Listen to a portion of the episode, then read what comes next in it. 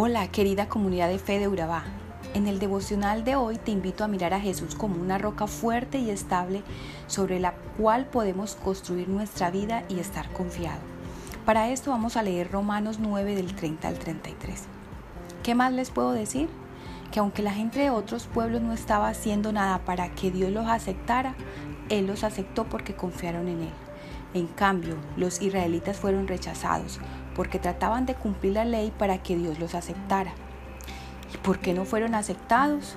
Porque querían que Dios los aceptara por lo que hacían y no por confiar solo en Él.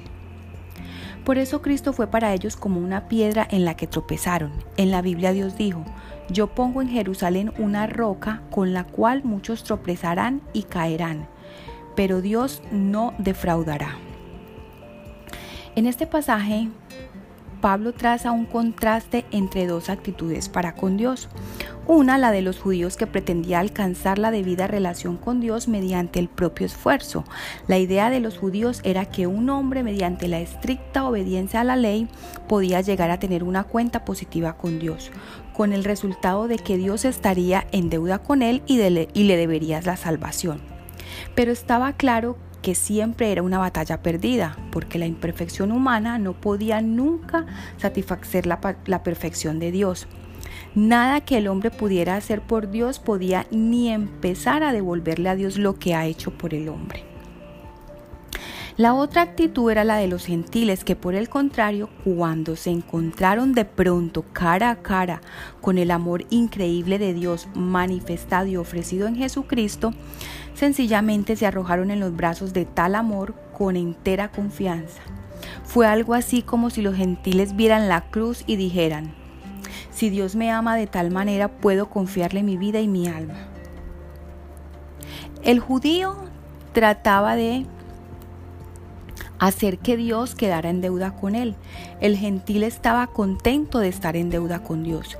El judío creía que podía ganarse la salvación haciendo cosas para Dios. El gentil se sumía en la admiración de lo que Dios había hecho por él. El judío trataba de llegar a Dios por sus obras. El gentil llegaba a Dios por el camino de la confianza. Algunas veces somos como estas personas que intentaban guardar la ley para estar bien con Dios. Quizás pensemos que basta con asistir a la iglesia, ocuparnos en sus actividades, diezmar y ser buenas personas. Eso es lo que se espera, ¿no? Pero las palabras de Pablo nos sacuden. Pablo explica que el plan de Dios no es para los que tratan de ganar su favor siendo buenos. Es para los que creen que nunca serán suficientemente buenos y por lo tanto que tienen que depender de Dios. Solo si ponemos nuestra fe en lo que Dios ha hecho seremos salvos. Si lo hacemos, nunca seremos avergonzados ni defraudados. Los gentiles tenían, los perdón, los judíos tenían una meta loable, honrar a Dios. Sin embargo, optaron equivocadamente por una rígida y dolorosa obediencia a la ley. Algunos se dedicaron más a la ley que a Dios. Pensaban que si cumplían con la ley, Dios tendría que aceptarlos como su pueblo pero uno no puede obligar a Dios. Los judíos no vieron que sus escrituras en el Antiguo Testamento enseñaban que la salvación es por la fe y no mediante esfuerzos humanos. Cuando Pablo menciona que tropezaron con la gran piedra en su camino, se estaba refiriendo a Jesús. Él fue la piedra de tropiezo. Los judíos no creían en él porque no llenaban sus expectativas en cuanto al Mesías. Asimismo, hoy en día algunas personas consideran a Jesús un tropiezo, porque la salvación por la fe no tiene sentido para ellas. Por lo tanto, tratan de trazarse un camino a Dios o esperan que Cristo pase por alto sus defectos. Otros tropiezan con Jesús porque los valores de Cristo son, son opuestos a los del mundo. Él espera humildad y muchos no están dispuestos a humillarse delante de Él. Cristo demanda obediencia y muchos rechazan someterse a su autoridad. Si bien Pablo menciona que Jesús fue una piedra de tropiezo a la casa de Israel por no confiar en él, las escrituras también lo describen en Isaías como una preciosa piedra angular. como un fundamento estable, la piedra que daba unidad a todo el edificio, la piedra que ha sido desechada pero que luego fue reconocida como la más importante de todas. Los salmos también lo describen como la roca que llegó a ser la cabeza del ángulo, el castillo, el refugio, la fuerza del corazón. Y es precisamente en ese sentido que quiero hacer énfasis hoy, en medio de tanta incertidumbre, miedo, tanto dolor y tanta angustia, sobre todo por lo que vivimos en la situación actual de nuestro país y del mundo.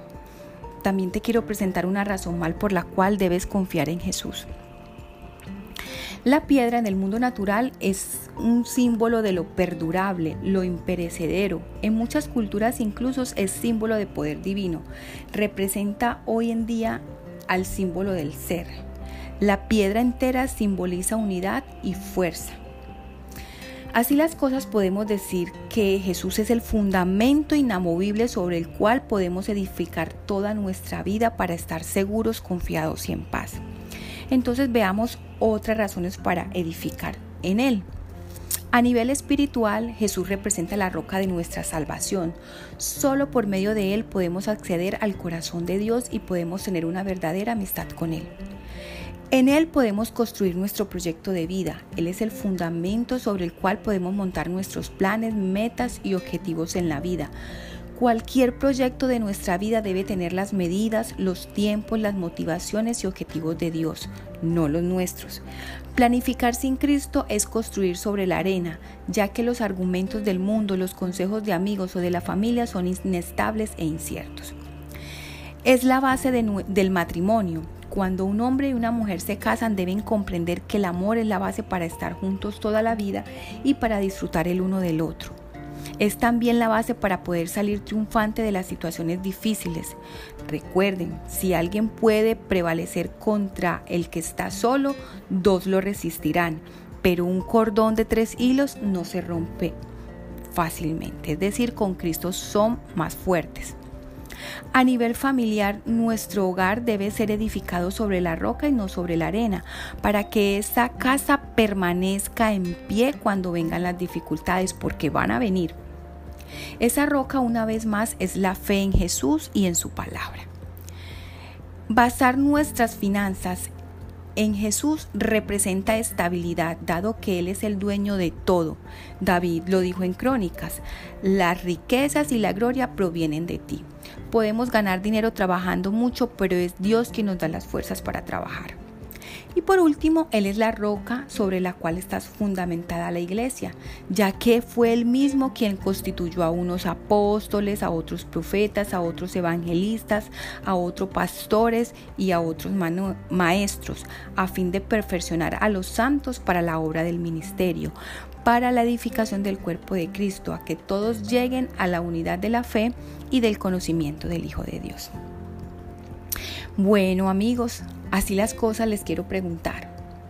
¿Es Jesús esa piedra en el zapato como lo fue para los judíos?